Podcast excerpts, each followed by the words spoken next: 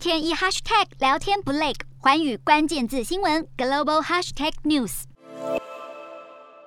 日本首相岸田文雄二十号抵达柬埔寨首都金边，与柬埔寨总理洪森会面。针对俄罗斯入侵乌克兰，日美欧都祭出制裁，而岸田这次先后出访印度和柬埔寨，目的就是要加强对俄包围网。柬埔寨今年担任东协轮值主席国，俄罗斯进攻后，东协发出的声明只写到对武力斗争深感忧虑，并未如同七大工业国集团 G7 一般使用强烈谴责一词，也并未直接提到俄罗斯，被认为批判力道不足。东协的部分会员国向俄罗斯购买武器，联合国大会做出谴责俄罗斯决议时，越南和寮国双双弃权，而对俄罗斯发动经济制裁的也只有新加坡。除此之外，东协国家不肯明确批评俄罗斯，应该也受到中国影响。中国国家主席习近平十八号曾和柬埔寨总理洪森通电话，显然不希望柬埔寨站到日美欧那一边。岸田前往柬埔寨之前，先出访了印度。印度相当依赖俄罗斯军备武器，